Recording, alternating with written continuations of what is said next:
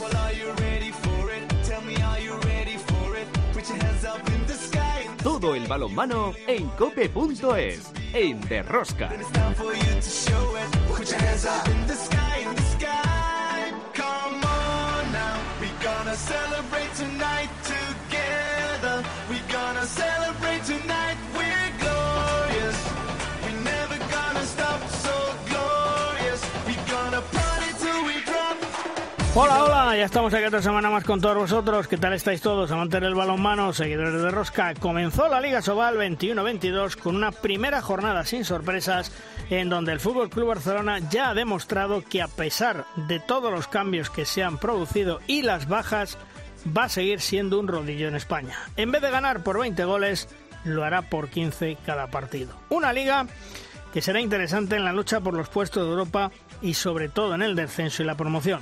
Seguimos exportando jugadores al extranjero y somos una liga de paso para los jóvenes que luego recalan en las grandes ligas de Europa.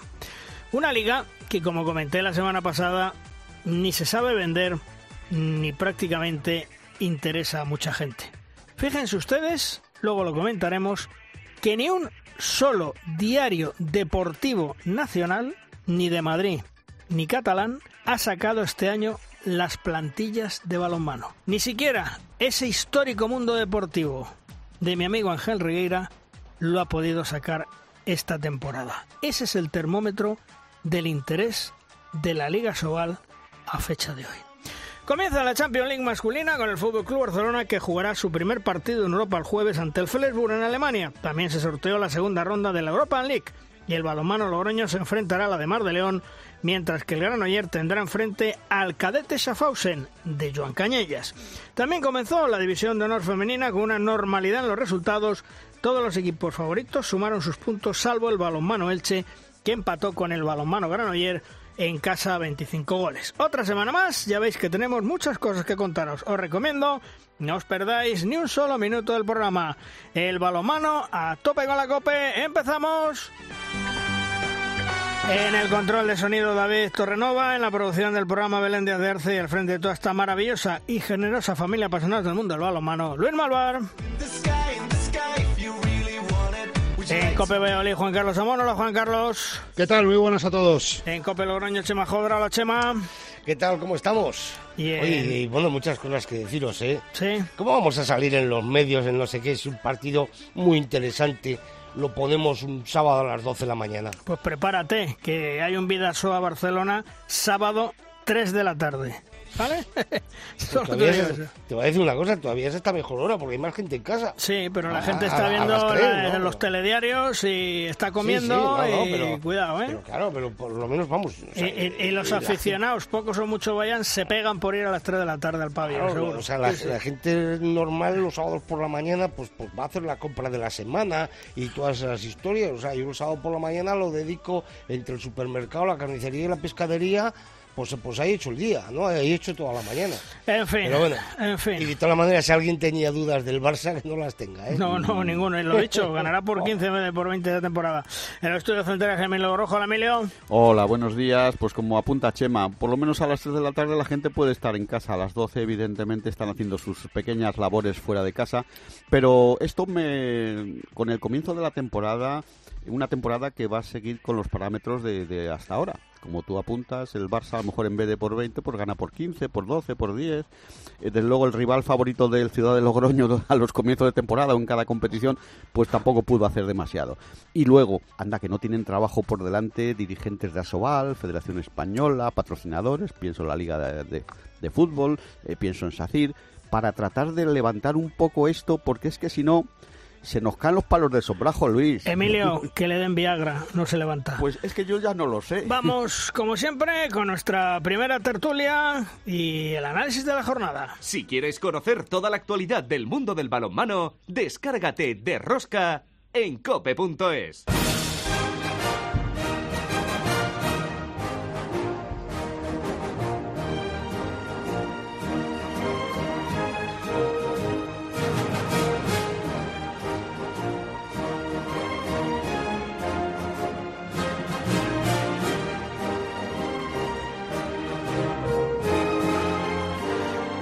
nuestra primera tertulia, la tertulia de los magníficos. Contamos hoy con dos buenos amigos y dos grandes del balonmano español y mundial. El maestro Manolo Laguna. Hola Manolo, ¿qué tal? Muy buenas. Hola, buenos días, ¿cómo estáis? Bien, y el gran Jorge Dueños. Hola Jorge, ¿qué tal? Muy buenos días.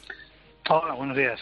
Bueno, Manolo, comenzó la liga con un Barcelona que yo decía antes que en vez de ganar por 20 va a ganar por 15, pero la lucha interesante va a estar, pues eso, en los puestos de Europa y, en el descenso y la promoción, como casi, como casi todos los años, ¿no? Pues sí, como estos últimos años, sí. Eh, bueno, y permíteme antes de empezar a hablar de esto que os felicite por la información que habéis dado en la Olimpiada una vez más uh, uh, eh, había que estar pendiente de la COPE porque ha sido espectacular y espectacular también lo de eh, lo que has hecho con el balonmano. Pues muchas gracias, Perdona que sea un poco pelota, pero lo tenía que decir. muchas gracias, Manolo. Se agradece, yo sé que lo dice de corazón.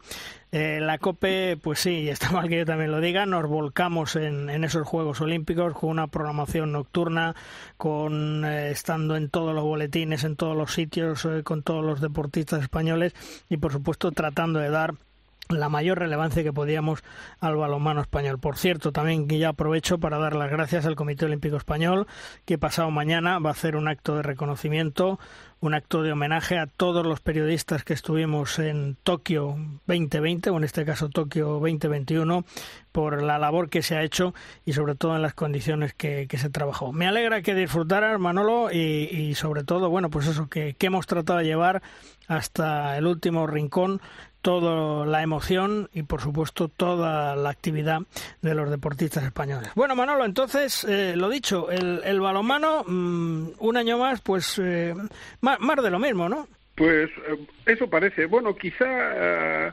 en, dos o tres temporadas anteriores esos puestos de Europa estaban más restringidos a tres, cuatro equipos y ahora parece que el espectro, las posibilidades de ganar o perder ahí en la zona media yo creo que se han ampliado un poco y por otra parte lo que tú dices, eh, el evitar el, el descenso va a ser la otra lucha interesante. Y también, de lo que habéis apuntado al principio, cada vez estamos más en la clandestinidad, cada vez es más difícil para la gente que no sean super forofos acceder a los partidos, eh, eh, llegar a qué hora lo ponen, dónde lo ponen, es, es una cuestión que, eh, que sí que teníamos que, eh, entre todos, pero sobre todo los dirigentes, hacer una, una labor para mejorar ese, ese aspecto. Mm. Jorge, eh, ¿la liga se mantiene de nivel, crees tú, o hemos bajado un peldañito? con esos fichajes de griegos, bosnios, ha ido Palmarson, en fin, mm, ¿cómo, lo ves tú, Jorge? No, yo en general creo que la liga va a ser eh, similar el nivel que hemos visto los, los últimos años. No creo que haya una, un aumento ni una disminución clara de, de, nivel. En general, yo creo que va a haber un equilibrio más o menos como en los últimos años, con jugadores diferentes que, bueno, pues sí que suenan un poco raros el que vengan jugadores de, de países que no tienen una tradición muy de, de, balonmano, pero creo que esos jugadores van a crecer mucho en esta liga y van a dar un nivel que, que no va a desentonar a lo que hemos estado viendo en los últimos años. Mm. Manolo, lo único bueno que tiene esta liga es que estamos dando salida a los jóvenes que se están formando pero luego viene eh, con el pecado y gana penitencia, se nos van al extranjero. Así es, eh, es lo que hemos visto, que los jóvenes que han florecido un poco enseguida van fuera. Es una cuestión de, pues, eh, prácticamente de, nivel y sobre todo de nivel económico, mientras cualquiera que haya seguido desde que la Liga Sobal tenía las grandes figuras sabe que lo que económicamente ganaban los jugadores hace 10 años es bastante más que lo que ganan ahora. Entonces es lógico que la gente se busca la vida en, donde puede, claro. Eh, y, eh, también dice que nuestra liga, respecto a otras ligas que han ido para arriba, la francesa, la danesa, la húngara tal, pues ha perdido un poco de capacidad de atracción precisamente económica. Jorge, eh, ¿qué, ves tú más equipo revelación? ¿A la de Mar de León o al Granoller? Porque el Granoller mm, tiene a un jovencito que se llama Antonio García, ¿eh? está viviendo su segunda juventud. Bueno, eh, no acaba más que de empezar esto, entonces sí que los dos han hecho dos buenos resultados de inicio. Eh, además es una plantilla totalmente renovada que supongo que según vaya pasando las jornadas, pues Manolo Cadenas le irá dando pues ese, ese espíritu, ese carácter y esas dotes de balonmano que, que siempre impregnan sus equipos y me supongo que va a ser un equipo que, que va a dar muy buen nivel, ¿no? También un poco eh, con, supongo que también con altibajos, ¿no? Porque esa, juventud y ese desconocimiento de la liga puede ser que también le afecten a determinados partidos y un día sea capaz de hacer un gran partido como pudo hacer eh, el día de la Supercopa con el Barcelona y igual otros días no está a ese nivel, ¿no? Con porteros muy jóvenes y que yo creo que eso también lo pueden lo pueden acusar.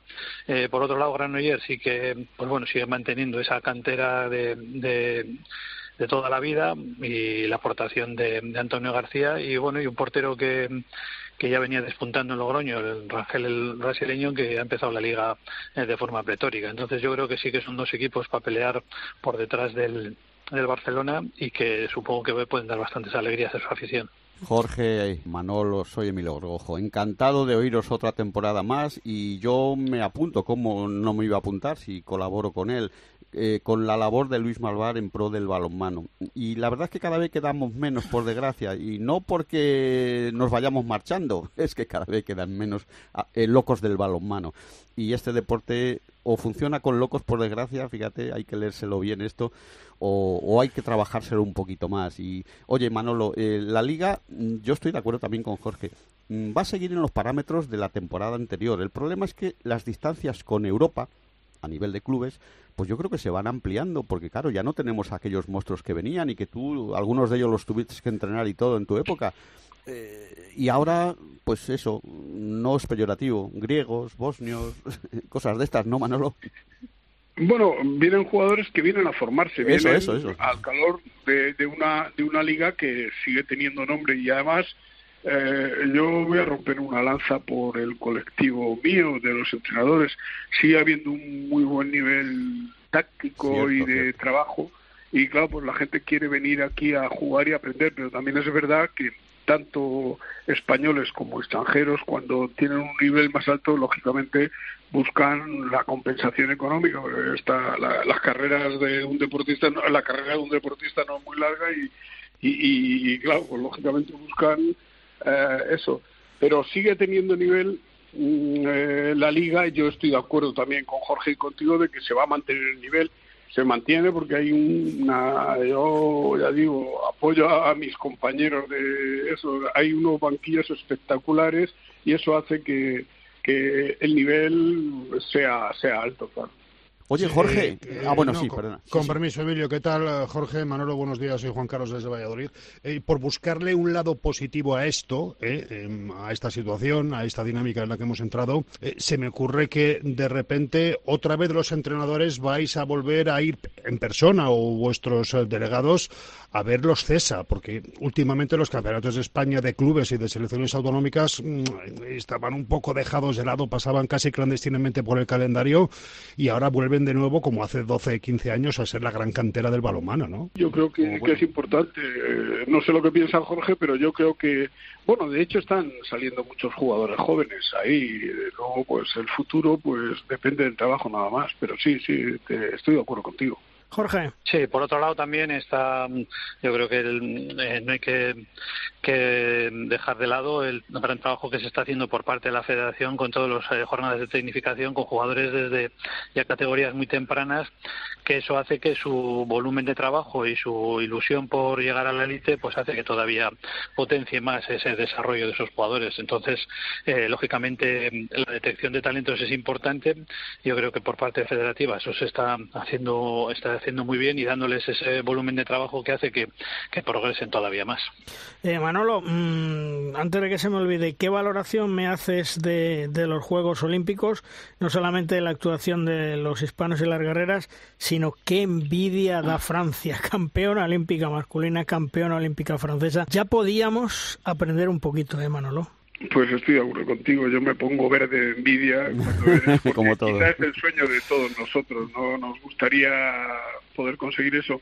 También hay que saber el volumen de inversión que tienen en formación en Francia, que no lo voy a contar aquí, pero porque lo sabéis de sobra, ¿no? Mm. Sus centros de alto rendimiento que cuestan mucho dinero. Es un programa estatal de un país que tiene un ministerio de deporte, cosa que aquí no tenemos. Aquí no pasa de Secretaría de Estado y tal, que invierte en un programa que no es solo de balonmano, que se llama Deporte y Estudio, y eso se nota en todos los deportes pero claro, en el balonmano mucho. Yo la verdad es que han dado una lección y, y me alegro, me alegro mucho. Pero bueno, también se ve, me gusta cómo ha evolucionado Egipto, España bien, como siempre, eh, Dinamarca también espectacular, es decir, más o menos la, la, la gente siempre han estado a buen nivel. Mira, Sí, porque esto- hay, que, hay que recordar, Emilio, que en Francia, eh, a no ser que un problema de salud te lo impida, si no me equivoco, el deporte escolar los sábados es obligatorio.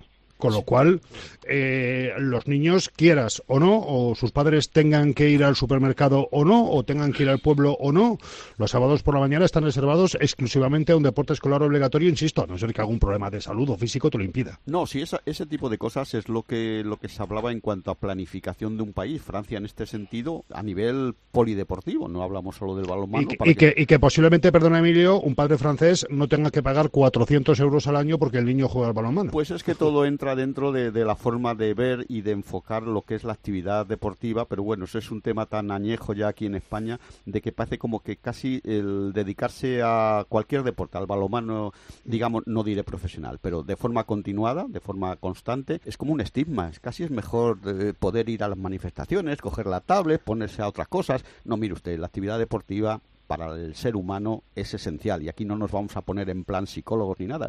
Es que es una forma de, de, de, de- de desentrañar todas las maldades que tenemos dentro del cuerpo. Y esto Manolo lo sabe y Jorge también, Manolo sobre todo porque vamos, desde la época del Colegio España, ¿verdad Manolo?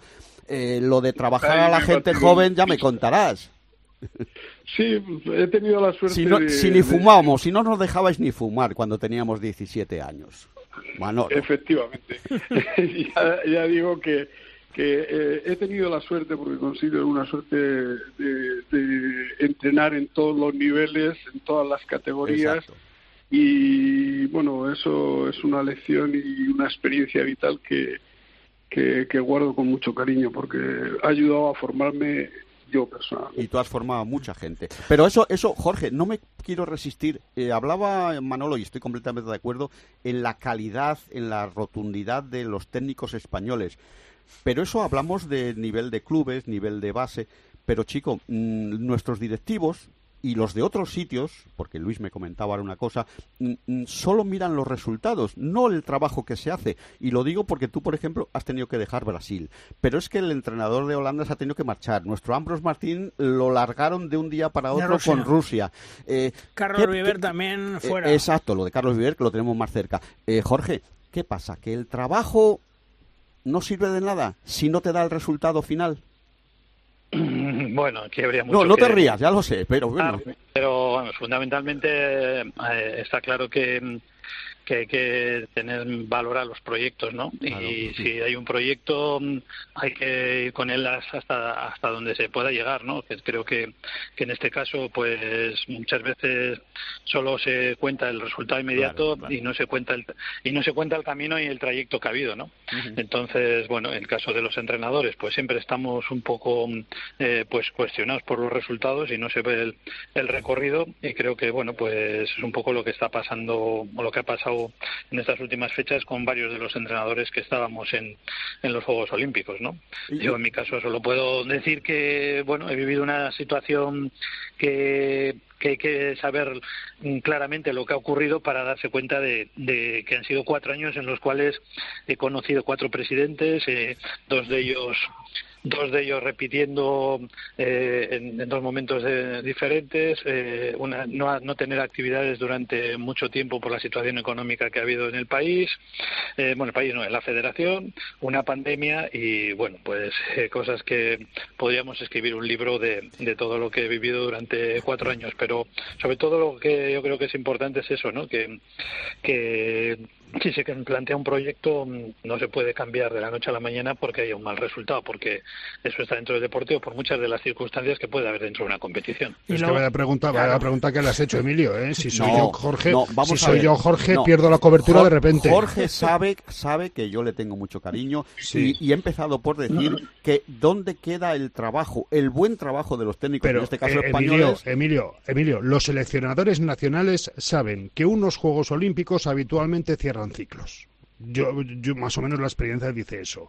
Un buen resultado te permite seguir otro ciclo. Un mal resultado, yo no sé por qué las federaciones se escudan en unos Juegos Olímpicos casi siempre para prescindir de un entrenador. No, Juan Carlos, si, históricamente es así. Si todo eso es así, si todo eso estoy de acuerdo contigo. Yo lo que quería hacer, la reflexión, es de que al final parece como que el trabajo bien o regularmente hecho, y en el caso de Jorge me imagino que habrá sido bueno, digo porque no conozco las interioridades, eso no sirve para nada al final. Y es triste porque si tú estás trabajando como un pedazo de, bueno, puntos suspensivos. De, de eh, currante. ahí está. Y resulta que llega el directivo de turno que dice, es que has perdido contra Corea del Norte. Sí, pero ojo, ojo, has perdido, no, han perdido la no, Perdona, se Porque muchas veces, muchas veces, Emilio, y, no sé si estaréis eh, de acuerdo en este caso, eh, Jorge, yo lo viví en, en, directo porque vi algunos partidos de Brasil. Mm, bueno, sí, falla el, el, entrenador, digamos, porque es la cabeza visible, pero muchas veces son las jugadoras las que no interpretan o no hacen o no tienen el día, ¿no, Jorge? No, o, la, o la portera rival saca siete brazos que te, te dan la vuelta a un partido que es tuyo. Bueno, mm, creo que como máximos responsables tenemos que ser consecuentes con los resultados, ¿no? Y lógicamente eh, no nos tenemos que quitar nuestra nuestra responsabilidad, pero lógicamente hay que analizar, yo creo que como como gente reflexiva tenemos que analizar cómo ha ido eh, el juego, cómo han ido los campeonatos y qué es lo que ha pasado, ¿no? Qué circunstancias ha habido. Entonces, bueno, hemos hablado antes eh, y estabais comentando antes del tema de Francia, pero es que eh, queremos igualar naciones que tienen un nivel eh, mucho más bajo y no tienen un programa de, deportivo como pueden tener otros países, queremos compararlos con esos países. Entonces, yo en el caso femenino, eh, el podernos comparar eh, con países como Francia, Dinamarca, Rusia o incluso Hungría, que nosotros, por ejemplo, el partido con Hungría fue un partido que lo ganamos bien, nos queremos comparar con esos países y resulta que no nos damos cuenta del trabajo de base que realizan, de la inversión que tienen y de todo el programa que tienen para poder llegar a ese, a ese nivel. De las diferencias. Y, queremos que, de la noche a la mañana que llegue un entrenador y que haga con una varita mágica cambiar un, equipo completamente y que puedas estar peleando por las medallas cuando, cuando no tienes nada de lo que hemos comentado a nivel de inversión ni de programa deportivo. Y bueno, yo en mi caso no es por escudarme, pero pero es que en cuatro años eh, he tenido muy poquitas actividades y no hemos tenido actividades de base porque ya te digo que hubo una al principio y luego con el problema y la crisis económica que había en la federación, con todos los problemas de corrupción, pues se fue todo al garete, con lo cual, pues, bueno, mm, pues eh, la experiencia ha sido muy buena y con eso es lo que me quedo. Eso es lo importante, Jorge, que la experiencia, como tú dices, ha sido buena y es lo que te tienes que quedar y además has realizado seguro, conociéndote un excepcional trabajo dentro de las posibilidades que tenías. Manolo, hablamos otro día. Cuídate mucho. Un fuerte abrazo, amigo. Manolo, eh, digo, Manolo soy yo. Eh, Luis, para despedirme, es solo intervenir brevemente en, lo que se ha debatido eso. Es un problema de quién evalúa y cómo evalúa. Exacto, Simplemente. Efectivamente. Maestro, un abrazo. Hasta otro día. Un abrazo igual, cuidaros. Jorge, gracias por estar con nosotros. Cuídate mucho y nos hablamos otro día. Un fuerte abrazo. Vale, muchas gracias a todos y venga, que todos bien. Venga, hasta, luego. hasta luego.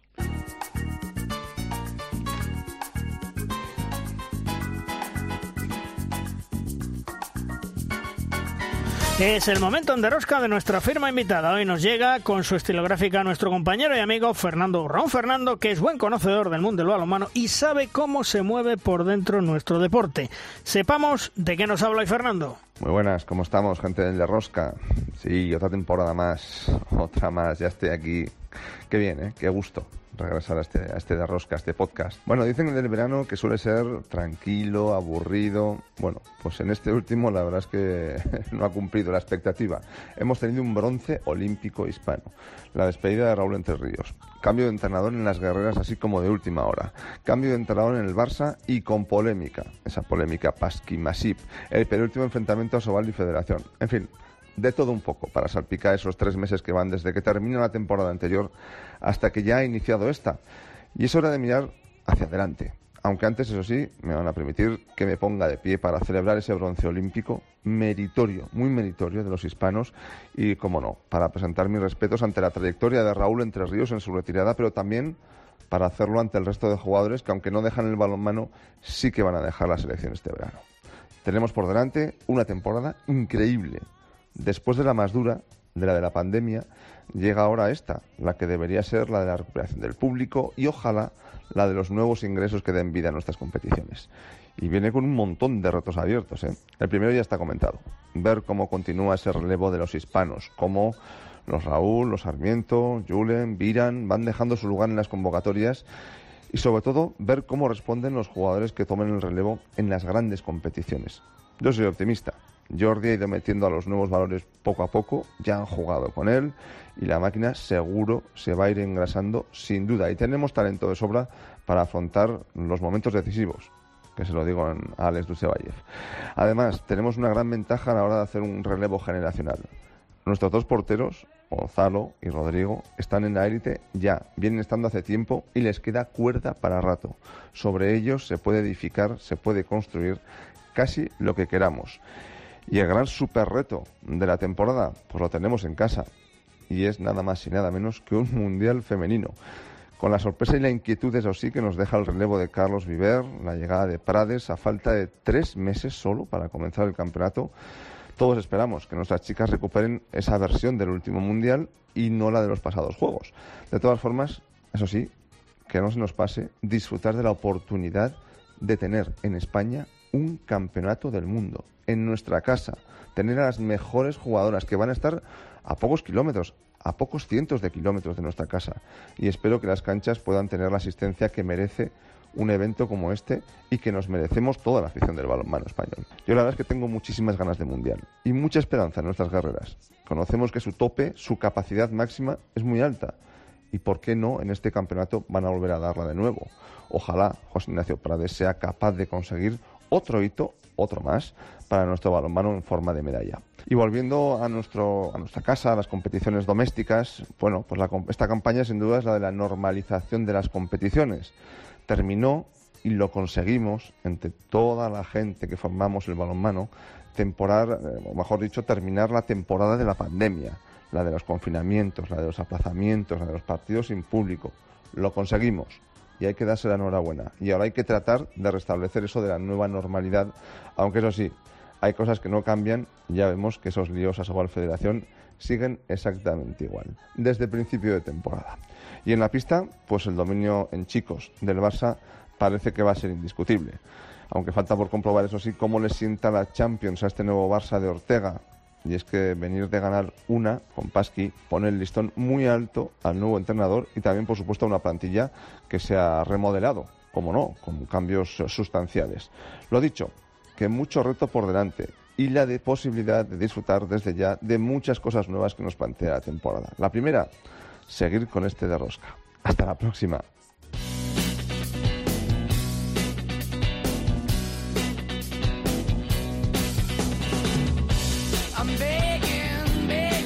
A sus 22 años, Antonio Serradilla ha sufrido, pues yo diría que uno de los reveses que te da la vida, pero ha sabido afrontarlo, levantarse y volver al camino que desea con mucho trabajo y voluntad. Antonio ya ha vuelto a jugar partidos de balonmano con su equipo el balonmano Logroño tras perder su ojo derecho por un maldito tumor. Hola Antonio, ¿qué tal? Muy buenas. Hola, buenas, ¿qué tal? Bueno, oye, antes que nada, Antonio, que sepas toda mi admiración por tu coraje, tu fuerza de voluntad y estoy seguro que ya verás cómo la vida te va a recompensar, ¿eh, Antonio? Así que mucha fuerza y mucho ánimo, ¿eh? Muchas gracias. Bueno, pues Antonio, eh, cuéntame, porque lo has pasado mal, me imagino, pero eso sí, has tenido el apoyo de tu familia desde el primer día, ¿verdad? Eh, exactamente. Desde el primer día he tenido el apoyo de mi familia, de mi novia, del club, de toda la gente que me rodea. Eh, se han portado muy bien, a pesar de ser una noticia muy dura, de que lo he pasado realmente mal eh, han estado cerca mía en todo momento y me han ayudado un montón. Mm. Has, eh, has ido cubriendo etapas para la readaptación y la verdad es que la cosa va rápida.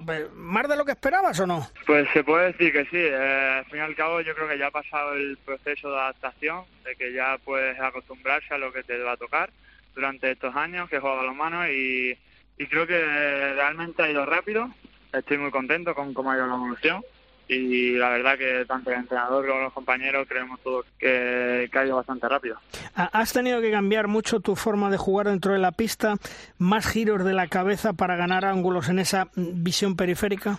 Sí, totalmente. Yo creo que es lo que eh, la, la, mayor dificultad que tengo. El, el campo de visión un poco reducido y eso pues un poco estresante. Ahora ya pues me he acostumbrado un poco, pero recuerdo que las primeras semanas era tanto después de la operación como las primeras semanas entrenando, un poco sensación de agobio de que ves poco y realmente pues estresante. Pero bueno, ya como te digo, ya me he acostumbrado, ahora ya la comunicación con mi compañero es vital, también la intuición de lo que creo que va a pasar eh, analizar a los rivales, estudiarlo, yo creo que me, ayuda mucho a mí en especial. Hola Serra, buenos días, soy Emilio Rojo. No veas qué alegría me dio el verte por la televisión el otro día ante el Barça. Digo, el Serra está otra vez aquí y conociendo a la gente que hemos jugado al balonmano, tú que lo estás jugando evidentemente a otro nivel muy superior, eh, los del balonmano somos un poco locos y entonces uno de nuestros leitmotiv de nuestra vida es jugar al balonmano. Y tú dirías, me cago en la leche, que me voy a tener que marchar con poquitos años.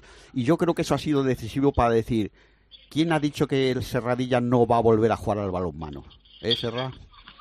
Exactamente, yo, eh, buenas, ¿qué tal? Pues exactamente, yo creo que al final era algo que tenía en mente tras, el, tras la operación, que me gustaría pues volver al balonmano porque eh, es lo que me gusta, es, es, lo que he hecho siempre y, y yo creo que, que, quería intentarlo al menos, no sé si iba a poder o no, yo lo quería intentar y, y me puse plazo, intenté recuperarme lo antes posible y, y creo que ha ido muy bien la recuperación. Yo a mí, si no me lo dicen, aparte de porque lleves las gafas, digo, pues joder, este tío, si es el Serradilla de antes. Hombre, como te dice Luis Malvar, eh, chico, lo de la visión periférica y tal, pues tendrás que reacondicionarla, pero eso me imagino que te llevará, pues a lo mejor tener que trabajar un poquito más, ¿no, Serra?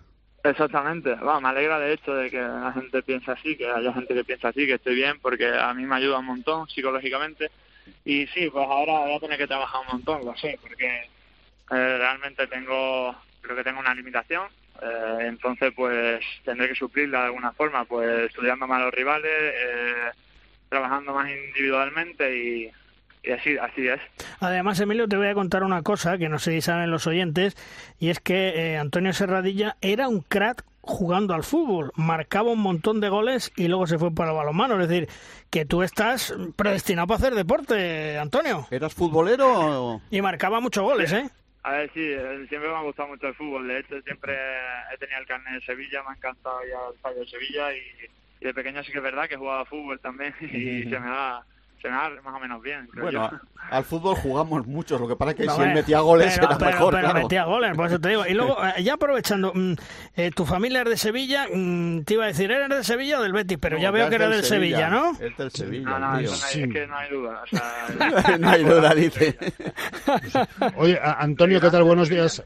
Sí, eh, buenos días desde Valladolid. Oye, una, una- una curiosidad, el tema de los, de los contactos, de los impactos y sobre todo el tema del equilibrio. ¿Te ha costado mucho eh, hacerte a, a esos, a esos aspectos del juego? Pues mira, realmente eh, creo que no mucho. No sé, eh, como no conozco tampoco ningún caso parecido que, la- eh, ni que haya podido hablar con él, entonces no sé compararlo. Pero yo desde el primer día que, estu- que después de la operación recuerdo que pensé, pues tengo una mesa de ping pong en casa. Yo quería practicar para ver cómo me veía, tanto los reflejos como la, en la, pues la visión mono- monocular y la verdad que bastante bien. De hecho, era capaz de darle a la pelota sin problemas, me veía bastante bien y yo a mí mismo me sorprendí, dije, hostia, qué bien.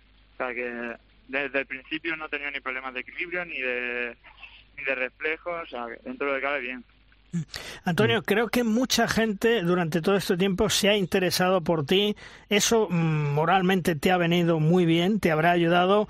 Y, y he leído que inclusive eh, has hablado mucho con Raúl Entre Ríos. No solamente qué gran jugador, sino qué gran persona. ¿eh? Eh, totalmente. Ha habido mucha gente que me ha apoyado, tanto desde el club, por ejemplo, el médico del club ha estado muy encima mía, el club en general también. Un montón de gente que pensé que, que no tenía por qué hablarme y me hablaba eh, desde la selección también. Raúl ha sido una persona que, que se ha interesado mucho por mí, que me, llamó como dos o tres veces para preocuparse de cómo iba, estando en los Juegos Olímpicos inclusive, o sea que eh, la verdad que yo de él solo tengo palabras de admiración, de respeto y me parece una persona excepcional. Tú además has sido un jugador que ya desde joven ya prometías mucho, entonces yo en ese sentido, a lo mejor Chema Jodra nos lo va a decir, pero lo que ha hecho el Ciudad de Logroño manteniéndote en la plantilla, volviéndote a que jugaras y todo esto, es una prueba de respeto hacia un deportista que chico tuvo ese problema, un, podríamos decir un accidente, una lesión que nadie espera y chico, pero tú eres perfectamente aprovechable para el balonmano, ¿cómo no? No, no, vamos a ver, yo tengo muy claro, Antonio, eh, que tú eres, eres, eres, ¿eh? actualmente una promesa al balonmano español, lo sigue siendo y estoy convencido que volverás otra vez a la selección, que ese es tu objetivo, ¿no? Buah, me encantaría, es un, un sueño que tengo volver a la selección y sería aún más especial el volver después de lo que he sufrido. Pero ahora mismo sé que requiere muchísimo trabajo, que que tengo que recuperar primero mi, mi mejor nivel, mi forma física, eh, adaptarme, eh, coger minutos importantes en el equipo, que creo que los estoy teniendo, estoy muy contento con ello. Pues sí que es verdad que es algo a lo que aspiro, a volver a la selección, me gustaría un montón. Y ahora el cambio olímpico, el ciclo olímpico este que acaba ahora, pues van a entrar un montón de jugadores buenos y a ver si me gustaría poder intentar estar en esas convocatorias. Oye, ¿y qué te gusta más, las labores defensivas o jugar en ataque? ¿Dónde te encuentras más cómodo? Eh, a ver, me he acostumbrado a, defender, pero sí que es verdad que eh, busco atacar, quiero atacar.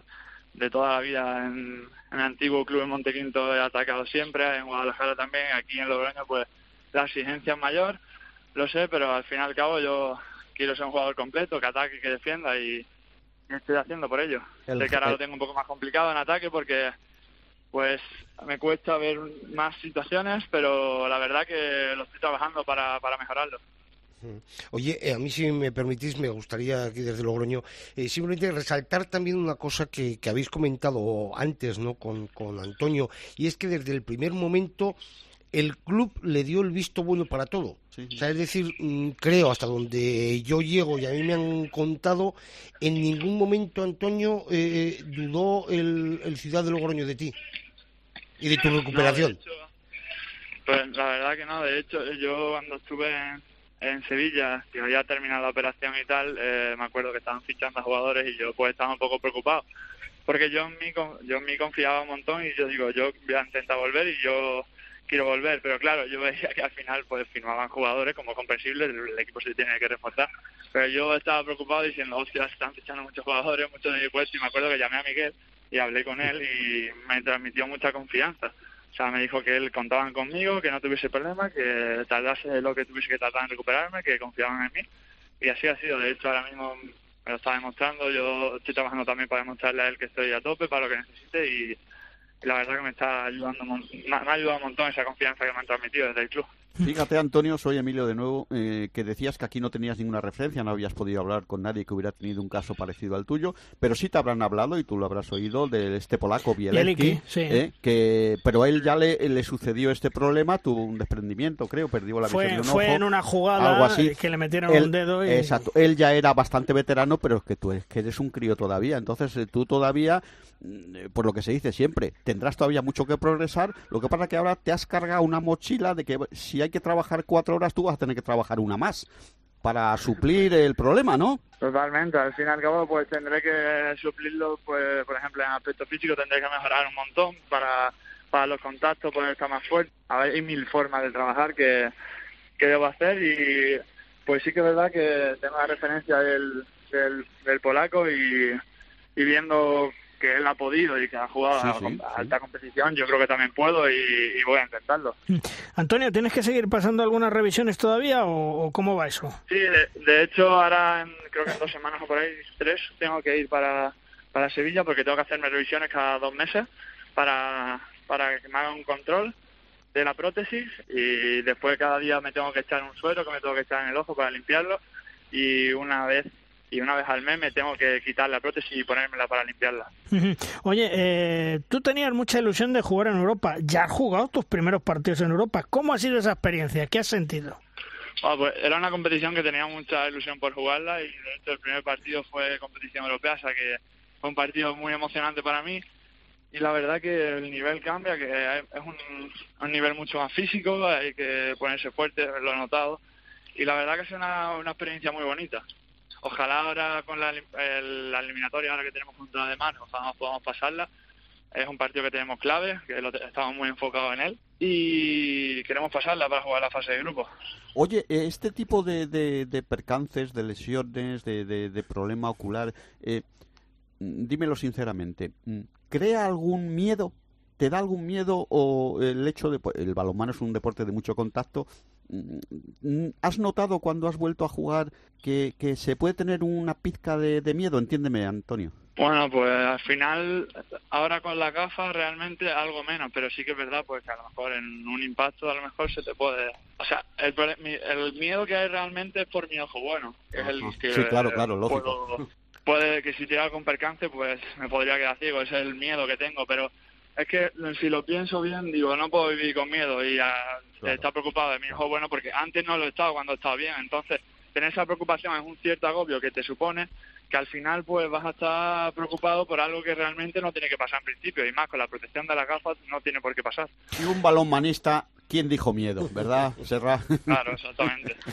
Bueno, Antonio, que enhorabuena por volver a jugar, enhorabuena por esa valentía, por levantarte, por volver al camino, como decía al principio, que has deseado con mucho trabajo, con mucha voluntad desde el principio, y ya verás como poco a poco las cosas van saliendo bien, y, y ojalá te veamos en una convocatoria en los próximos meses de, de Jordi Rivera, que sería, bueno, pues ya el culmen a lo que tú querías. Así que mucho ánimo y gracias por atendernos, ¿eh, Antonio?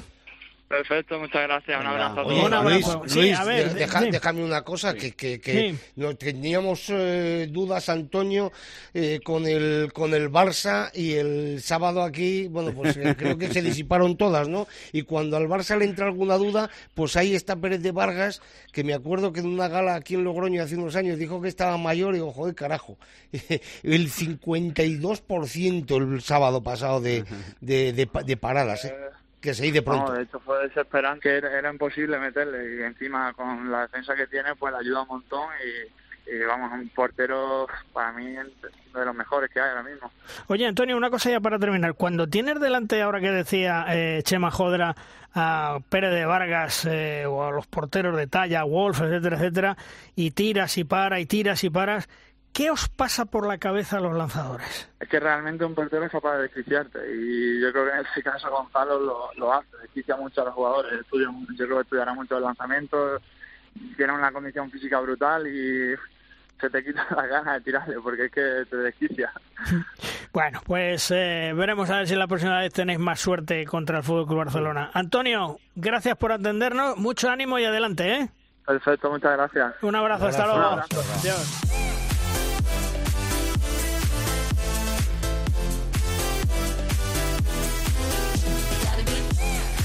Tras la actuación de la selección española femenina en los Juegos Olímpicos de Tokio, se ha producido un cambio en el banquillo de las guerreras, buscando un revulsivo de cara a ese Mundial 2021 en España a menos de tres meses.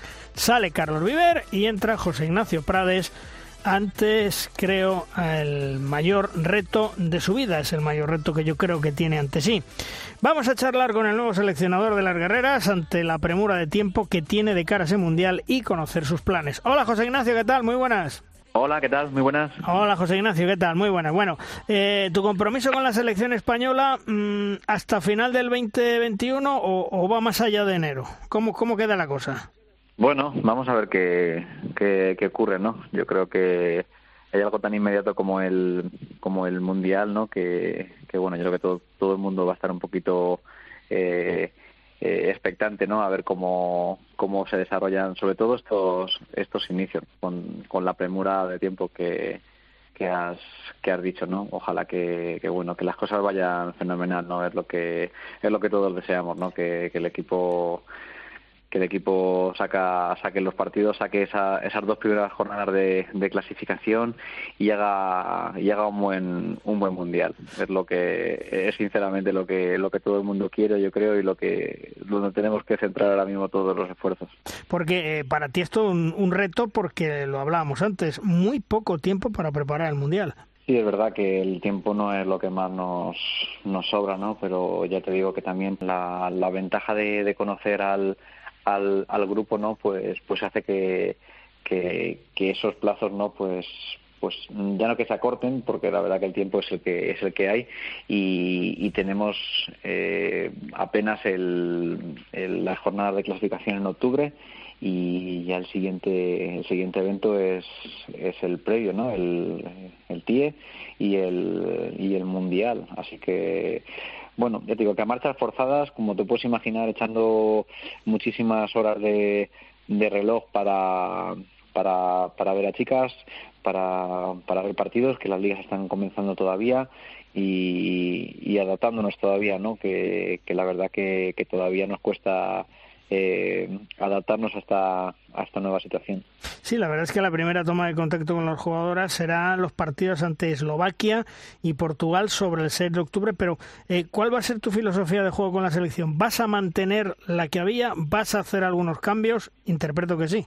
Bueno, lógicamente cambios eh, siempre cada uno le vamos a dar un poco yo creo que el matiz no o, o la o esa peculiaridad no y, ese acento que, que, cada cual que cada cual posee no eh, pero sí que es cierto también que, hay que buscar yo creo que un equilibrio entre entre todo lo bueno que, que había que, que es mucho y, y bueno todo lo que queramos eh, insertar o, o modificar, ¿no? Sobre todo por la, lo has, lo has repetido, ¿no? Por la premura de tiempo, ¿no? Aunque nos sirvamos de muchísimas cosas, no, no hay tiempo material para que la gente, no, no hay horas de trabajo ni de entrenamiento eh, juntas para que la gente pueda asimilar, sobre todo muchas muchos cambios o, muchas variantes en el, en el juego. ¿Vas a cambiar eh, gente en el cuerpo técnico?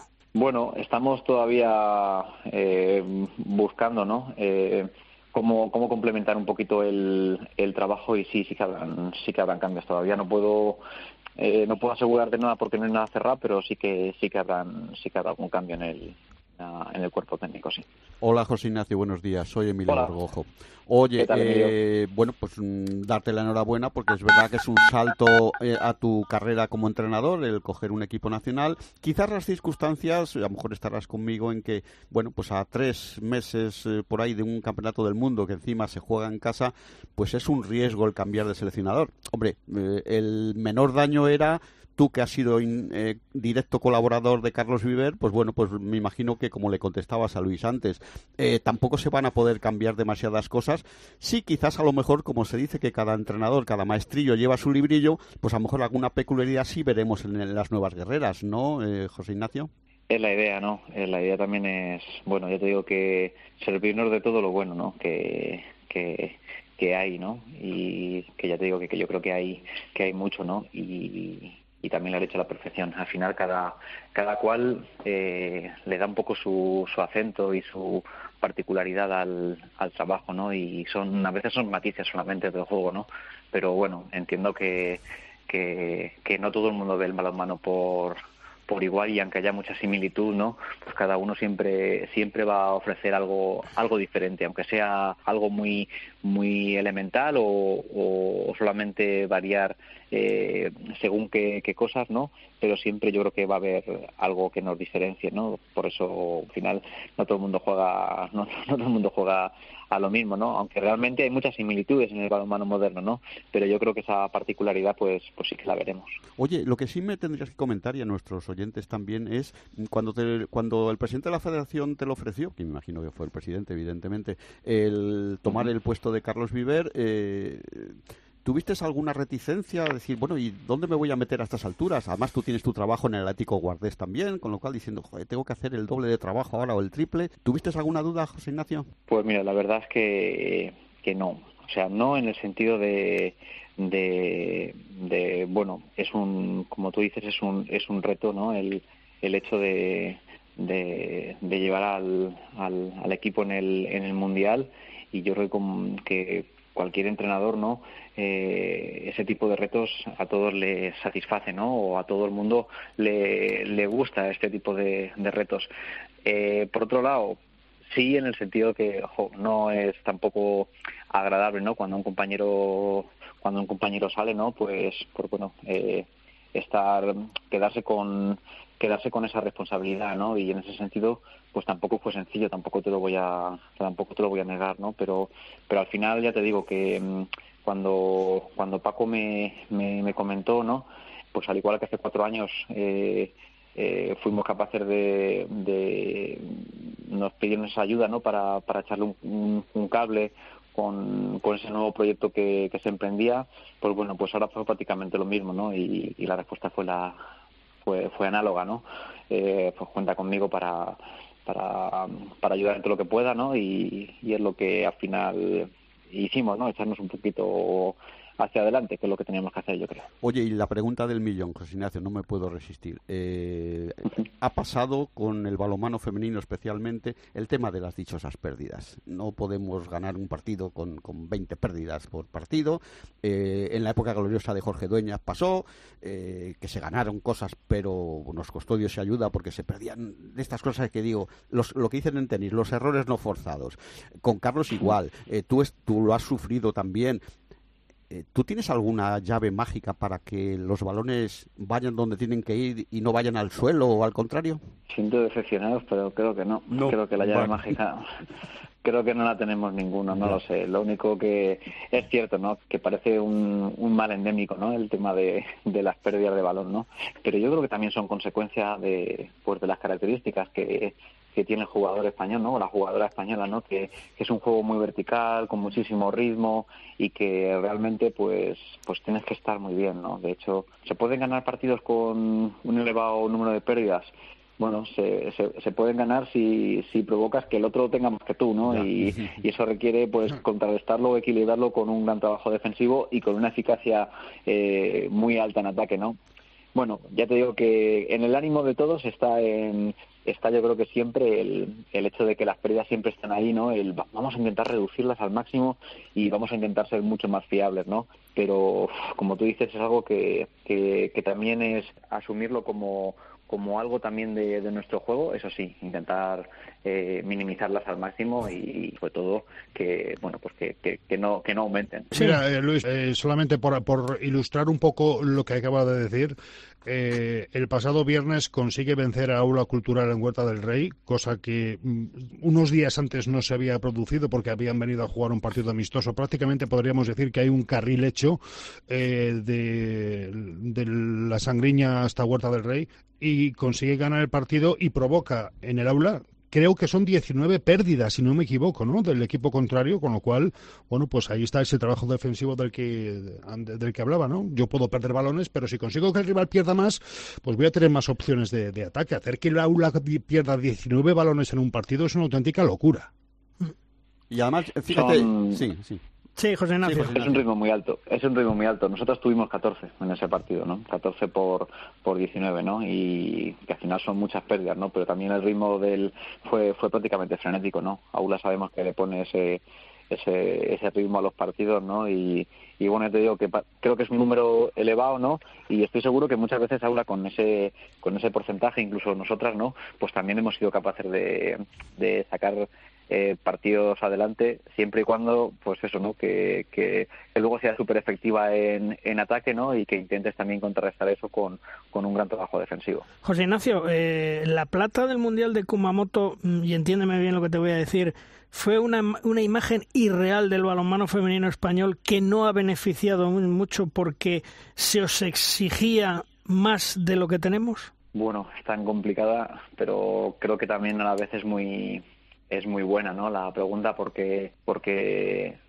algo irreal, no creo que sea real, pero creo que sí que es una muestra de, de dónde se puede, de dónde podemos llegar, ¿no? Si realmente rayamos a un nivel muy alto durante durante y, y, ser regulares, ¿no? Ese nivel yo creo que la selección la tiene porque hay muy buenas jugadoras, porque creo que se trabaja muy bien en España y la gente que compite lo compite muy bien, pero claro, necesitamos, si haces una lectura del Mundial de Kumamoto, que estuvimos, eh, el equipo estuvo espectacular durante prácticamente casi todos los partidos, ¿no? Y mantener esa regularidad, que creo que es lo que muchas veces nos, nos, nos falta, ¿no? Esos altibajos, mantener esa regularidad durante un campeonato así, pues al final nos llevó a ese éxito.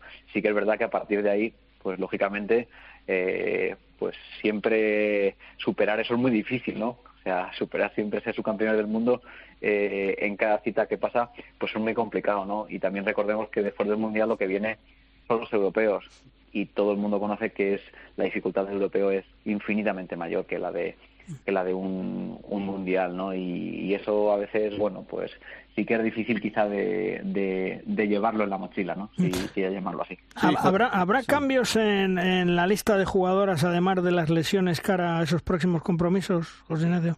Bueno, pues es difícil porque solamente eh, llevamos apenas eh, la Liga Rumana lleva dos jornadas de liga, la Liga Francesa una. Nosotros hemos empezado también a, ahora. En la Noruega sí que llevan un par. Ya ha empezado la Champions, que también es algo positivo.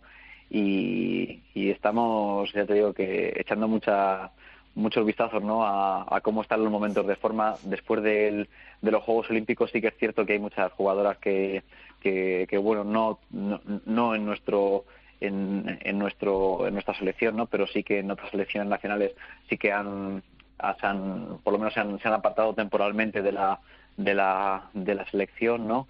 Y hay gente que, que ha tomado un paréntesis, ¿no? Por, por la por, por esa carga que llevaban, ¿no? Y, y, bueno, ya te digo que va a depender mucho de los estados de, de forma, pero a priori no deberían haber demasiadas novedades. Hombre, José Ignacio, soy Emilio. Eh, evidentemente, un entrenador eh, a tres meses de una competición de altísimo nivel y jugándolo en casa, tampoco se va, no es un milagrero, tampoco va a tener que inventarse cosas que no estuvieran ya más o menos perfiladas. Yo creo que puedes hacer, como dices tú, algún retoque, pero en cuanto a los mimbres, eh, no vas a deshacer el cesto tres meses antes, ¿no?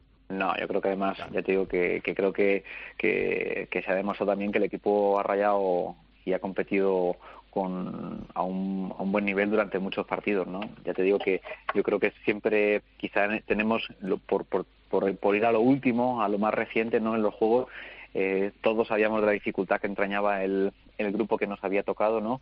Y sí que es cierto que después de, de ganar a Francia y a Brasil, pues eh, teníamos siempre esa posibilidad tan, tan real y tan cercana de acceder a esos cuartos, ¿no? Que al final no se produjo pero pero bueno yo creo que, que, el equipo compitió muy bien no nos faltó esa regularidad que, que siempre yo creo que es algo también que nos que somos capaces de lo mejor no pero también muchas veces si no estamos a un nivel muy alto cualquiera nos puede ganar no y es lo que es lo que nos pasa. Esto José Ignacio enlaza con lo que te decía Luis antes de que quizás entendiéndolo bien el nivel del balonmano femenino español a lo mejor no daba para ser medalla de plata en un mundial pero no por no porque seamos malos que no lo somos evidentemente sino sino porque hay media docena o ocho o nueve equipos que tienen empíricamente más nivel que el tuyo. Táctica, a lo mejor no, pero física y conceptualmente eh, nosotros no estamos en ese pelotón, aunque si jugamos al 150% y eso no lo puedes asegurar ningún día, eh, puedes ganar hasta en las mejores ocasiones, ¿no? Pues amén, como se suele decir en estos casos. Eh, no, no, bueno, es que yo creo que tampoco vamos a engañar a nadie, ¿no? el, eh, nunca eh, estar entre los dos, tres primeros no, no, no, lo hemos hecho prácticamente nunca, ¿no? Cuando, cuando jugamos muy bien y cuando jugamos a, al límite y estamos por encima de nuestras posibilidades, podemos pelear con, con cualquiera, ¿no? Pero no pasa siempre porque la realidad de nuestro de nuestro balonmano pues al final pues pues es la que es la que es la que es no estamos intentando pues con muchísimo trabajo y con muchísima ilusión y muchísimo esfuerzo pues intentar ir avanzando no y dar pasitos pero pero bueno yo creo que tampoco hay que rasgarse la vestidura y tampoco eh, buscar eh, cosas que, que sean totalmente inalcanzables ¿no? y, y fustigarnos hacernos daño con eso no yo creo que hay que conocer bien la realidad y, y, desde la eh, comprensión y desde la empatía, ¿no? Pues, pues seguir, seguir, seguir intentar eh, sumando un poquito más y, avanzar cada vez que se pueda un pelín más, pues, pues hacerlo. Oye, y de esa joya que tienes en la selección por pulir que se llama Pablo Arcos, ¿qué me cuentas? Bueno, eh, la verdad que aquí, como te puedes imaginar, pues estamos súper contentos, ¿no? De que de poder disfrutarla aquí en, en La Guardia otro otro añito más. Es una chica muy joven, muy joven, muy joven, con, pues yo creo que con un gran, con un gran futuro, ¿no? Eh, hay que muy poquito a poco. Yo creo que en los Juegos Olímpicos, la verdad que, pues bueno, que se vio, ¿no? Una, una Paula Arcos que, que no le perdió la cara, que, que fue valiente, que fue vertical, como, como lo ha hecho aquí, ¿no? La verdad que es una chica que, que, que ha sido yo creo que un, un, ha sido un gran reflejo no de lo que de lo que hemos visto aquí en, en la competición no pues a nivel internacional tampoco nos ha sorprendido y ha sido igual de vertical y igual de igual de echar para adelante ¿no? Que, que, lo ha sido en la, en la liga en la liga regular aquí en España.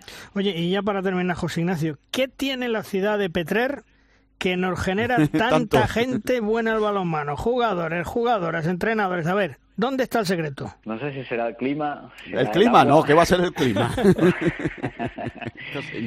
no, bueno, la verdad, siempre ha sido una ciudad muy. Que, que ha gustado mucho el deporte y el balonmano siempre se ha respirado desde que bueno, desde bien pequeñito la verdad que siempre siempre el, el balonmano ha estado muy presente. recuerdo ir a ver de pequeñito a, a ver al Cacablá ayer, al Tecnisan. Bueno, pues yo creo que el balonmano siempre se ha, siempre ha sido algo muy muy muy muy relacionado, ¿no? Y algo intrínseco a, a, Petrer, ¿no? Aparte de, de, de su club, ¿no? Y de la gente de allí. Y bueno, yo creo que son de esos sitios, ¿no? Donde donde el deporte por por antonomasia es el, es el balonmano, ¿no? Y todos los niños juegan a, a balonmano, también cada vez más las, las niñas, ¿no? Y encima si, si tienes unos referentes como, como Gedeón, Isaías y como Paula, pues, pues muchísimo mejor. Entre Petrel y Elda, José Ignacio, aquello es un foco de balonmano que no nos lo va a quitar el tenis de mesa, ya lo sabes.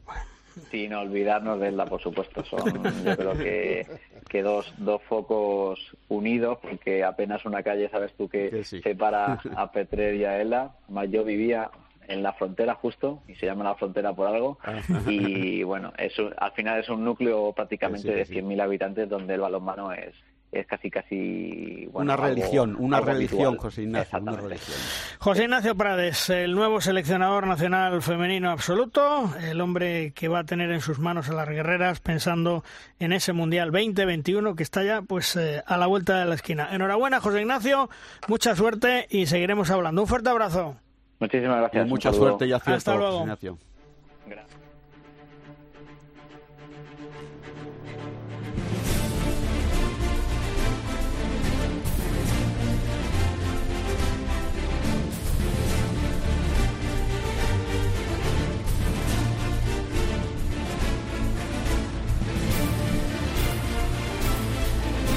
De Rosca llega nuestro tiempo de debate.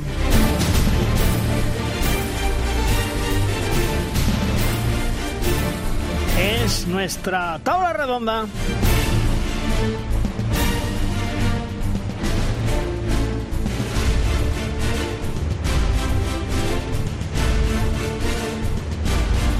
Una tabla redonda en el cual hoy hablamos de balonmano femenino, como siempre con dos buenos amigos y uno de ellos un enorme maestro, con Vicente Soler, compañero de Deporte 100%. Hola Vicente, muy buenas. Muy buenas Luis, hola a todos. Y con el maestro, con Ángel Sandoval. Hola Ángel, ¿qué tal? Muy buenas, bienvenido. Hola, buenos días a todos. Bueno, Vicente, mm, comenzamos con una valoración de la actuación del balonmano femenino en Tokio. ¿Qué, qué, qué nota le ponemos, Vicente? Bueno, estaba escuchando a José Ignacio Prades, al nuevo seleccionador, segundo hasta ahora, en parte coincido, ¿no? Yo creo que las sensaciones deben de analizarse aparte de los resultados. Y yo creo que si todo el mundo entiende que la selección no está entre las cinco o ocho mejores del mundo, pues al final el resultado no es bueno, pero tampoco es una catástrofe ni mucho menos. Yo creo que hubo opciones de clasificarse para cuartos de final, que era el objetivo. Se ganó un partido que no estaba previsto ni de lejos, como fue el de Francia, y obviamente pues se perdió a lo mejor el de Hungría que todo el mundo pensaba que, se podía ganar. Yo creo que al final son pequeños detalles. Lo que sí que está claro es que la selección ni en estos juegos ni en el campeonato continental anterior ha rendido a su máximo nivel. Eso está bastante claro. Ángel, eh, yo le decía antes a José Ignacio Prades que la medalla de plata de Kumamoto ha pesado mucho después porque se le ha exigido mucho a la selección española femenina en el europeo, en los Juegos Olímpicos y bueno, como no se han conseguido grandes resultados, pues ya se, se tilda de fracaso, pero eso mm, nos ha marcado, ¿eh?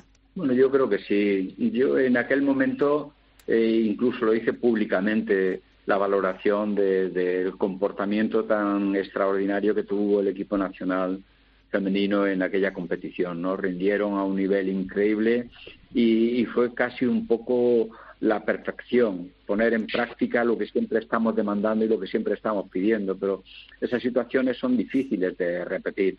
Yo creo que tenemos un equipo nacional que tiene que aspirar a estar entre los ocho primeros, ¿no? Pero llegar a conseguir las medallas tiene que ser o tiene que darse la conjunción de, de, muchas cosas, ¿no? Y eso solo puede ocurrir de manera excepcional de vez en cuando. Lo normal no, no es eso. Vicente, comienza el campeonato de división de honor femenina. Mm, ¿Qué esperamos este año? Pues una liga yo creo que más competida que, que, el curso pasado, al menos en la primera fase del curso pasado, que ya recordaréis que como hubo que dividir la competición en dos grupos y demás, hmm. bueno, hubo bastantes diferencias, hubo resultados muy, muy dispares. A ver, esta jornada es la primera solo, está claro que depende mucho de los enfrentamientos, pero para que sepáis que hemos tenido un 16 San Kitse, 38 Superamara Vera Vera. Es decir, son más 22. Es verdad que es un equipo recién ascendido contra el campeón. Los demás resultados ha habido de todo. El Costa del Sol 32, Zonza más 21 más 11, pues tampoco es muy equilibrado que digamos. El 24 Morvedre Rocasa 32 tampoco. El resto sí. Entonces yo creo que vamos a tener un poco de todo cada jornada. Yo creo que va a ser una liga más competida. Creo que hemos perdido potencial respecto al año pasado por la gente que se ha ido y por la gente que ha llegado. Y bueno, va a estar emocionante también el tema de los cuatro descensos, porque claro, hay cinco equipos, diría yo, que se van a pelear por esas cuatro plazas. Mm. Ángel, ¿cómo ves tú la división de honor femenina esta temporada? Bueno, yo veo que, la disposición de 14 todos contra todos, pues es la que defienden básicamente casi todos los clubes y es la competición que quieren, ¿no? y los enfrentamientos directos yo creo que pueden influir muchísimo en, en lo que se refiere a la competición y la clasificación para la competición europea. Y como bien decía Vicente, creo que abajo pues no va a haber cuartel. Lo que pasa que es que también entre esa zona noble de los equipos que están en competición europea y los que van a estar afectados por el, por el descenso, creo que tampoco va a ser una zona muy estable estar como quinto, sexto, séptimo, octavo, noveno puede puede ser cuestión de, solamente un par de puntos, ¿no? O sea que eh, nos podemos aventurar a decir que, esta liga va a tener tela marinera. Y respecto al nivel, pues bueno, eh, eh, puede que sí se hayan marchado más chicas, a alguna chica más, pero yo creo que no baja el nivel de, de la liga, ¿no? Lo que está ocurriendo es que las jugadoras muy jóvenes van cobrando experiencia y lo que vamos haciendo es una cantera un poquito mayor, pero al final veréis como el nivel es más o menos el mismo.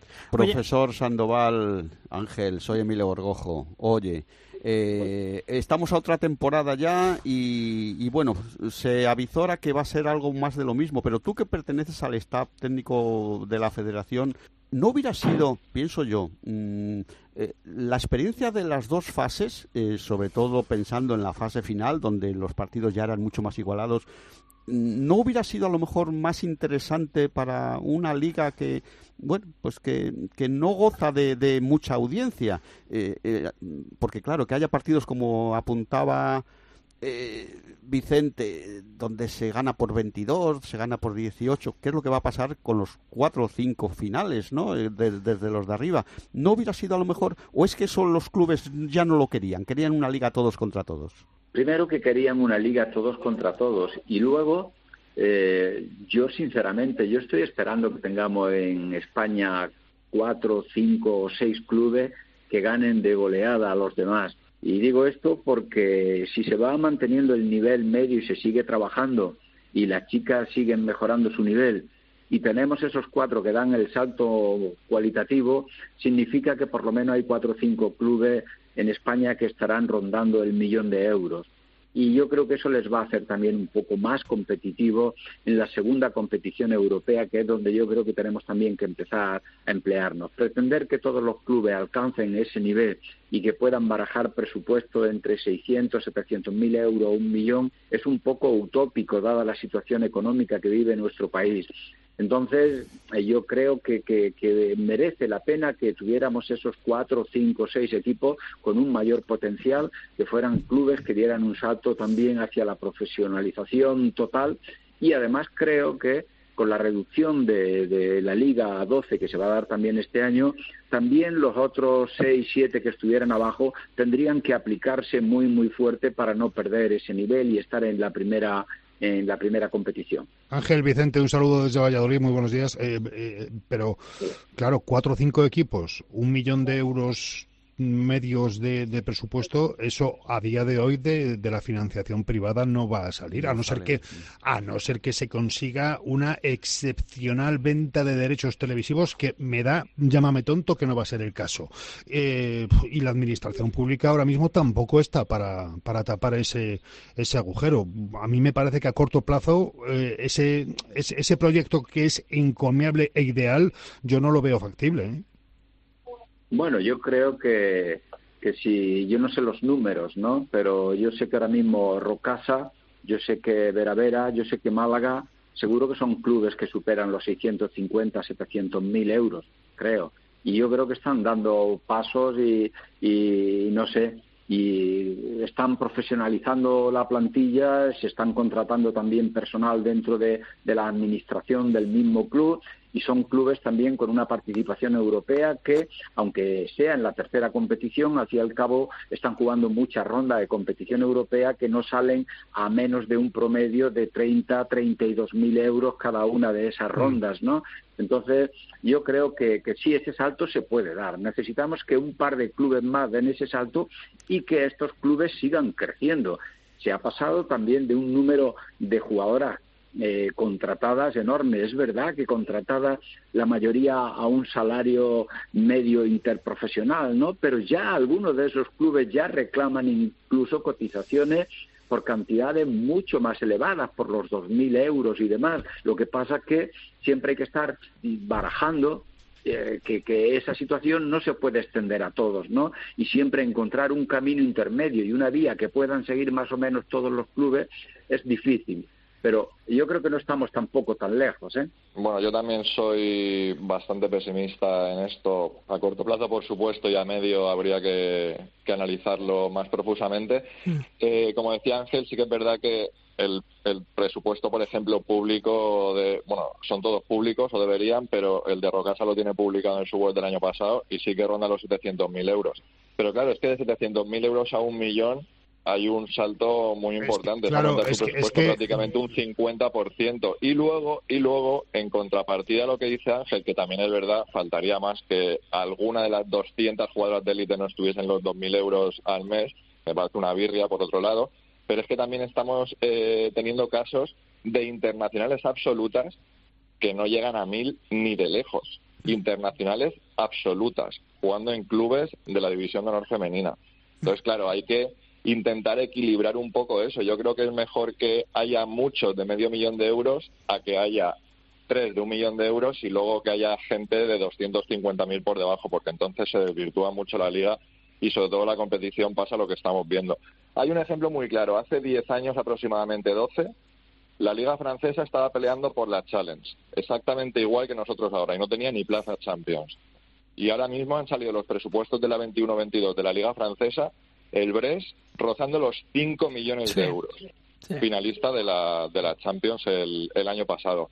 Y el, el presupuesto más bajo de la competición gala, que es de un recién ascendido, son 0,9 millones de euros. Mm. Es decir, el presupuesto más bajo de Francia es bastante más alto que nuestros mejores presupuestos. Y Vicente, eh, hablando de Francia, hablando de Europa, Champions, competiciones europeas femeninas, mm, ¿a qué aspiramos este año? Bueno, por lo menos en la Champions tenemos tres o cuatro jugadoras españolas, ¿no? Pero en las competiciones españolas, eh, europeas, ¿qué, pensamos de los equipos españoles? Bueno, primero la Champions, hay tres españolas, obviamente. Se ha iniciado ya la mejor competencia de clubes este pasado fin de. Nerea Pena con el Vipers, con el actual campeón noruego. Ha caído contra el Guior de Ambros Martín, que es el entrenador que nos representa en esta competición. Y luego el Dortmund de Jenny empató contra el Ferenbaros, jugaron el, el sábado a 25 y el Bucaresti de Carmen Martín no pudo comer con el Team Esbier de bueno de Polman que todavía no está ni siquiera ni siquiera lista que las danesas tienen un equipazo perdón exactamente igual que el Odense. Y en cuanto a las competiciones de los clubes españoles bueno pues ya sabemos que no tenemos representación en Champions que van a representarnos en la segunda competición continental en la European League el Superamara Vera Vera y el Atlético Guardés y luego tenemos tres equipos en, en la tercera competición. En, la, European Cup, ¿no? Sí. Sí, que es la que realmente, no sé, yo creo que ahí España es donde tiene el nivel, como se ha visto en los últimos años, para pelear por el título. Eh, Ángel, hay que seguir eh, estando por lo menos en semifinales y no en final de la European Cup porque hay que sumar puntos como sea. Hay que sumar, perdón, antes de que... contestes, Ángel, antes de que contestes, hay que sumar en la European League, porque es que la CAP no puntúa, aunque la ganes, o sea, no puntúa nada, me Tienes que ir a la segunda. Ángel. Eso es lo que es lo que iba a decir, ¿no? Que donde tenemos que empezar a subir rondas es la European Cup, ¿no? En la segunda en la European League, en la segunda competición, ¿no? Creo que eso nos puede dar un poco eh, el nivel. Precisamente estamos tan mal catalogados porque no estamos sumando en esa competición. Y hay otros equipos que tienen un nivel balonmanístico mucho peor que el de España, pero sin embargo tienen equipos potentes o tienen dinero por lo que sea, porque tienen un patrocinador muy fuerte, pues llámese a lo mejor un equipo turco o lo que fuere, o un equipo esloveno, y tiene una competición muchísimo más débil que la nuestra, pero tiene un equipo bien armado que está sumando puntos en Champions o está sumando puntos en, en la eh, European League y evidentemente ese país aparece en otro nivel, aunque su balonmano no tenga nada que ver con el español, está muchísimo más abajo. Por cierto, me cuentan mis pajaritos. Ah, bien pajaritos. Que la Soval está como el Titanic, sin rumbo, desnortada y cada día en mayor descomposición. Una descomposición brutal que en su momento comenzó con el despido de mala manera y poca clase de Adolfito el Fantasías hacia Pera Flores. Siguió quitándose de Asobal, de en medio a Ricari Jos como secretario general, ya que molestaba a más de uno su buen trabajo y labor durante tantos años, y el último en salir corriendo y hasta las entrepiernas de toda esta pandilla de presuntos ineptos ha sido el grande de Joan Marín, que harto se ha ido al Fútbol Club Barcelona, en donde seguro le van a dejar trabajar y aprecian todas sus cualidades y contactos. A fecha de hoy, en Asobal, del gran y prestigioso equipo que formaban hace años y que también han sabido llevar la asociación, tan solo queda ese enorme gaditano que es Eduardo Romero. Válido donde los haya, que me imagino estará deseando que le llegue la jubilación para no ver la cara a toda esta tropa de Pancho Villa que van a llevar a la desaparición tiempo al tiempo de Asobal. Es más, parece ser que según me cuentan, dicen que nadie quiere ir a Asobal en el puesto de director general tras la marcha de Marín.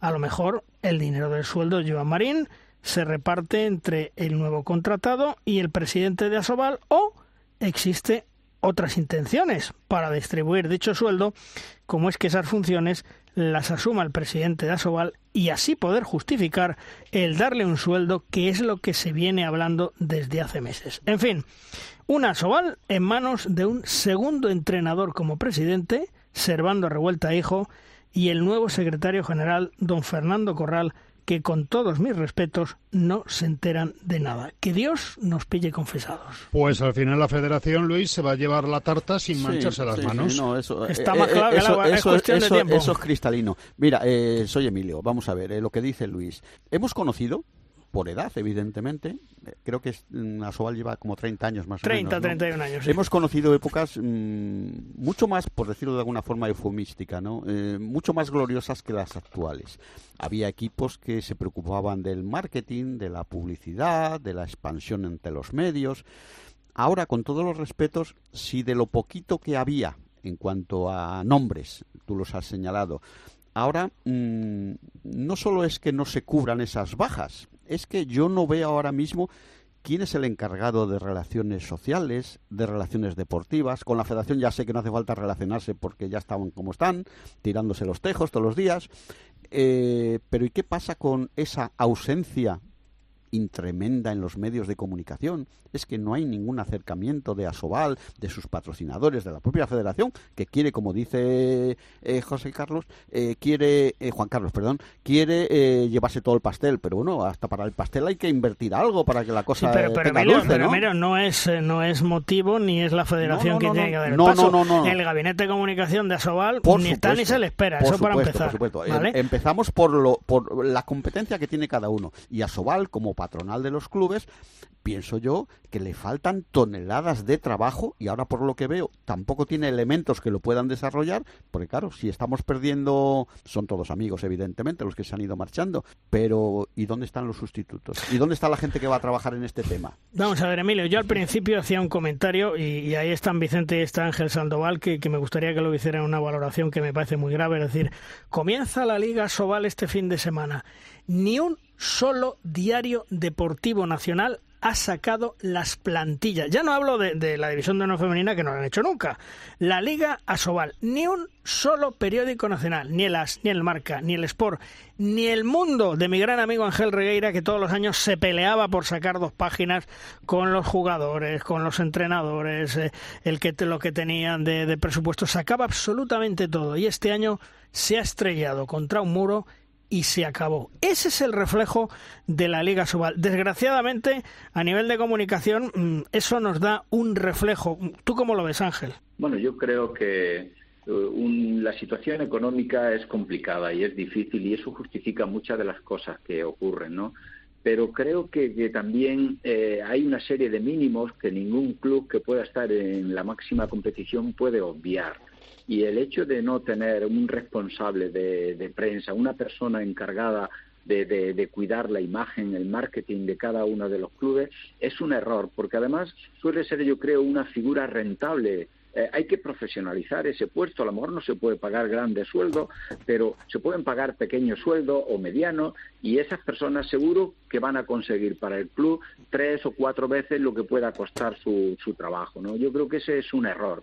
Eh, de esta manera que ocurre que los clubes no, eh, no están profesionalizados a esos niveles, los datos no aparecen, muchas veces no se puede elaborar ni siquiera una guía o no se puede elaborar un programa o de todas las plantillas porque los clubes no remiten eso- esos datos que son necesarios y, cuando vas a lanzar algo y resulta que te faltan cuatro o te faltan tres equipos, pues queda incompleto diciendo dónde están los demás. No, yo creo que, que ahí hay que hacer una inversión muy importante. Vicente, mm, ese es el termómetro, ¿eh? Bueno, es uno de los termómetros. Yo, a colación de lo que dice Ángel, que me imagino que también lo dice porque yo puse un tuit el otro día que arrancaba la liga y que la federación no había publicado la guía oficial de División de Honor, yo tengo que decir que obviamente es un trabajo de clubes con federación, pero yo también tengo que decir que la federación es la que tiene un gabinete profesionalizado con no sé cuántos miembros, pero cinco o seis seguro, que se ha hecho todos los años antes de empezar la competición y que este año no se hace. Entonces, la razón de es que me faltan tres fotos de un club o me faltan los datos, bueno, yo creo que también se pueden buscar, ¿no? Me imagino que todas las jugadoras están inscritas en la federación y la federación tendrá los datos de cada jugadora. Se puede dejar una página de un equipo de la guía sin dos fotos y dentro de una semana, cuando se consiga la foto, se añade la foto. Yo creo que flaco favor le hacemos al balonmano si no nos promocionamos ni nosotros mismos. Y en cuanto a lo que decías antes, que también tiene que ver con el tema Sobal, yo también querría saber si aquí la culpa es de, en este caso, instituciones, federaciones o asociaciones, o es de los medios también, porque estamos en lo de siempre. O sea, es que el medio de comunicación es muy fácil, es muy fácil, me refiero, a recibir un correo electrónico con toda la información y maquetarla en el periódico para que salga al día siguiente. Pero Dice- luego esos mismos periódicos, Eh, perdón Luis, esos sí. mismos periódicos son los que mandan a dos y tres personas a cada partido de fútbol Eh. para hacer tres páginas. Entonces, vamos a hacer un poco de autocrítica también. No, Yo, no, vamos a ver. El corporativismo, el corporativismo no me gusta. No, no, aquí de corporativismo nada. Es decir, aquí la culpa lo tienen los medios de comunicación. Y te voy a decir una cosa: el balonmano subsiste, sobrevive en los medios de comunicación gracias a los que todavía A estamos. cuatro chalaos. que El día que no estemos, las va a pasar canutas para sacar algo, por no decir otra cosa. El día que no estéis, ¿sabes lo que pasará, eh, Luis? Que se quedarán los cuatro chalaos pero de blogs y Twitter. Sí, sí. pero no es lo mismo, Vicente. No, no, es lo mismo, voy a eso. Ya, pero es que la gente, con todos los respetos, es que yo, por ejemplo, tengo un blog que va a cumplir 12 años y no he cobrado nunca ni un euro. Pero, Entonces, claro, me refiero que cuando os jubiléis vosotros, pero que vosotros os dedicáis a esto profesionalmente y sois remunerados, entonces es cuando cambiará la película y entonces lloraremos. Si me refiero a eso. Claro, no, no, yo, porque sí, claro. sustente Twitter el balonmano, por supuesto que no. Claro. Claro, no, no, ya, hombre, hay una cosa muy clara, es decir, tu blog está ahí, tu blog es seguido, tu blog es, eh, visto por todos. Sí, se acabará, efectivamente, efectivamente. Y eso sí os digo, mis pajaritos me dicen que ojo a la semana que viene, que a lo mejor os cuentan una bomba informativa. Estar muy atentos. Pues como hay varios temas candentes, mm. esto que avanzas, pues ya sabemos más o menos por dónde puedes venir, aunque te mantengas siempre en el secreto. Hasta que no tengas los pelos de la burra, siempre se te escapa la burra, pero luego al final la acabas cogiendo. Bueno, pues vale, pues mira, otro palo para el balonmano si se confirma esto que estás avanzando, porque seguro que bueno no va a ser será real, pero no será bueno para el balonmano. Esperemos a la semana que viene, esperemos a ver si se puede comentar y os doy esa bomba que de verdad es que salimos de Málaga y nos metemos en Malagón. Eh, Ángel, mm, José Ignacio Prades, que acabamos de hablar ahora con él, mm, se hace cargo de la selección española absoluta femenina, las guerreras, eh, hay que echarle una mano, ¿eh? Tres meses para el Mundial, esto tiene que salir adelante como sea. Sí, tiene que salir adelante porque no solo el Mundial, sino que tenemos ya que empezar la fase de clasificación del Euro 22 con ese partido del día de la semana del 4 al 10 de octubre, donde hay que jugar dos partidos de esos que hay que ganar o ganar, ¿no? Y entonces, pues bueno, eh, empezar una nueva andadura, empezar con seleccionador nuevo, pues bueno, eh, es siempre complicado. Vamos a tener la ventaja de, de, que Prades conoce bien el equipo, conoce bien cómo está trabajando y, y me imagino que en su mente estará conservar eh, determinadas cosas y modificar otras o, modular el trabajo que ya están haciendo para llevarlo a donde él realmente considere que deba que deba ir no pero eh, inmediatamente va a tener ese mundial y, y bueno estamos intentando pelear y luchar y decir ese objetivo tenemos que estar entre los ocho primeros y tenemos que intentar conseguirlo sea como sea. Debe ser un objetivo perenne para nosotros. Vicente, eh, el Mundial, mm, yo creo que meternos en cuarto más o menos es asequible. Luego puede pasar cualquier cosa, ¿no? Sí, a priori sí. Yo quiero decir tres cosas sobre el tema de Prades como nuevo seleccionador. Uno, que ha habido, yo creo que falta de información en general. Yo creo que la gente no entiende muy bien la decisión porque nadie lo ha explicado, ninguno de los implicados. Eso da lugar a bastantes especulaciones y entonces, claro, al final la gente no sabe muy bien cuál es la estrategia de, de las guerreras, ¿no? Yo solamente tengo que decir que el detonante que produjo la destitución de Carlos Viver no tiene nada que ver con Prades, no le ha hecho la cama a Viver y otra cosa también que dijo la Federación en el comunicado es que creo que Prades no es un revulsivo por razones obvias. Hmm. Dicho esto, dicho esto, lo que dices tú del mundial está claro. El futuro parece que depende además de los resultados del mundial, ¿no? En cuanto a Prades me refiero, y el papel es muy muy complejo, como tú dices, parece, parece por la elección de grupo. Hay que ver también que, quiénes son los equipos que se clasifican finalmente, que todavía no está completo el grupo de, de España, pero a priori la primera fase y la main round son entre comillas, y siempre a priori asequibles. Y luego parece ser que si todo va normal, el cruce de cuartos va a ser Países Bajos o Noruega. Mm. Ángel, eh, los Juegos Olímpicos son una trituradora de entrenadores. España, Brasil, Holanda, desgraciadamente, bueno, pues eh, Jorge Dueñas y, Carlos Viver, o es normal? Yo creo que es una de las características de esta competición, ¿no? Es una competición donde al final solamente van 12 equipos, eh, donde realmente están ahí representados todos los continentes y, no están los mejores, faltan muchos de los mejores, por lo que deportivamente eh, el nivel respecto a un europeo o un mundial es inferior pero a pesar de ello tiene mucha más trascendencia, trascendencia a nivel mediático y a todos los niveles y también desde el punto de la compensación económica, porque no olvidemos que las federaciones eh, reciben subvenciones de, de, las entidades deportivas, llámese Consejo Superior de Deportes como en España o Comité Olímpico o lo que pudiera ser en cada país. Y evidentemente un mal resultado conlleva reducción de dinero y, casi siempre alguien paga el pato y siempre se, se soluciona, se piensa que no se puede cambiar a un equipo entero y la solución pues ya sabéis que la mayoría de las veces se piensa que está en buscar un nuevo entrenador. ¿no? Lo que son las cosas de la vida, Vicente, el campeón del mundo, Holanda o Países Bajos, como se le llame ahora, y España, los dos entrenadores fuera. Sí, lo que tú dices y lo que dice Ángel también, ¿no? Ten en cuenta también que después de este ha sido raro, ¿no? Esta cita olímpica, pero después de cada ciclo olímpico, después de cada Juegos Olímpicos termina el ciclo, así que en cuanto a los cambios no es tan tan descabellado pensar que puede haber relevos en muchas selecciones, solo que en España sorprende precisamente porque somos anfitrionas de, un mundial dentro de, de menos de tres y que estamos a tres meses, Vicente. Ese es claro, el por eso ahí es porque sorprende y realmente, no sé, a nadie se le se le ocurre pensar que ha sido exclusivamente por resultados, porque al final todo el mundo, de dentro y de fuera, más o menos que sabe de qué va esto, está diciendo que nuestro puesto no está entre los ocho mejores, a priori. Entonces hemos quedado pues al borde. Yo creo que deberíamos de empezar a plantearnos, creo, una estrategia distinta sin basar todo en los resultados. Y esto es verdad que luego los periodistas somos muy culpables, ¿eh? hay que decirlo. Pero creo que por parte de, planificación a largo plazo para, para llegar a París, creo que deberíamos fijar un método, una planificación. Ahí está Ángel, además, que seguro que tiene, que tiene en mente lo mismo, pero dan igual los resultados. Y lo digo por lo siguiente, porque ahora de repente, si de repente no nos clasificamos para cuartos o nos echan en cuartos del Mundial, ¿vamos a cambiar otra vez el seleccionador? Ya. La dejo en el aire porque Ángel es, el director, o sea que por si quiere responder. Hombre, eso habrá que verlo en su momento, ¿verdad, Ángel?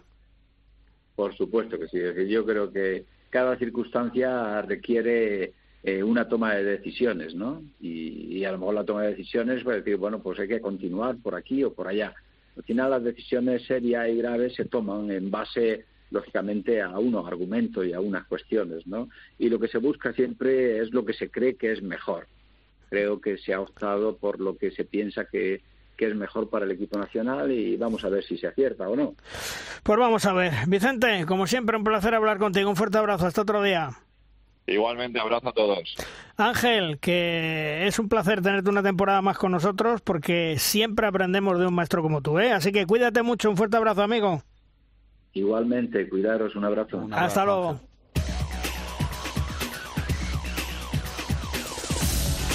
Vamos terminando programa, vamos terminando como siempre con el 7 metros y con Tomás Guas. ¡Lanza, Tomás! Malvarros Quitos, comenzó la Liga Sobal 21-22.